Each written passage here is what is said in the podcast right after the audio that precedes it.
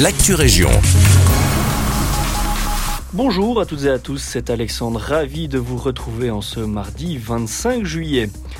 On débute à Ytre avec une situation pour le moins mystérieuse et qui inquiète les citoyens. Des dizaines de poissons ont été retrouvés sans vie dans le canal à Virginal. La cause probable de ce phénomène tragique serait un manque d'oxygène dû à la prolifération de plantes et algues aquatiques causées par la chaleur estivale. La commune, en collaboration avec la DNF, surveille attentivement la situation et a déjà rehaussé le niveau de l'eau pour tenter de résoudre le problème.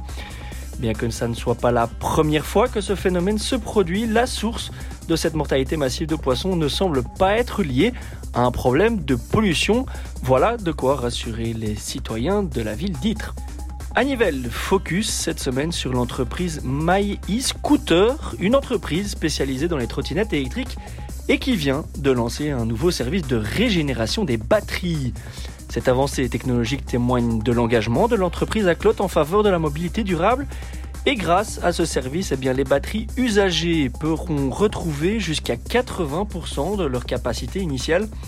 Cette innovation présente de nombreux avantages tels que la réduction de la demande de matières premières ainsi que la réduction des coûts liés au remplacement des batteries.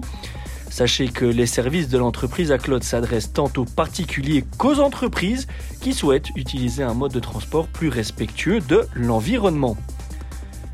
Enfin, à Genappe, 10 projets éco-responsables ont reçu cette semaine l'approbation du conseil communal en vue de bénéficier de subsides dans le cadre du budget participatif 2023. Sur les 14 projets soumis, 10 ont été sélectionnés pour bénéficier d'une partie des 50 000 euros alloués par la ville et parmi les projets, retenons que l'association Le Maillon recevra un peu plus de 8000 euros pour un atelier mobile de réparation de vélos dans les écoles et les organisations publiques. L'ASBL Les Petits Pots obtient, elle, 8625 euros pour développer une épicerie participative de produits locaux. De plus, un autre projet visant à réduire l'impact carbone du déplacement des élèves grâce à l'achat de 25 vélos bénéficiera lui de 7250 euros. Notons également que d'autres initiatives telles que la promotion de la permaculture et de la biodiversité ou encore l'achat de vélos cargo pour le transport de matériel lors d'événements culturels reçoivent eux également des subventions. Voilà qui clôture votre Actu Région. Merci de votre fidélité. Quant à moi, il ne me reste plus qu'à vous souhaiter une excellente journée. À notre écoute.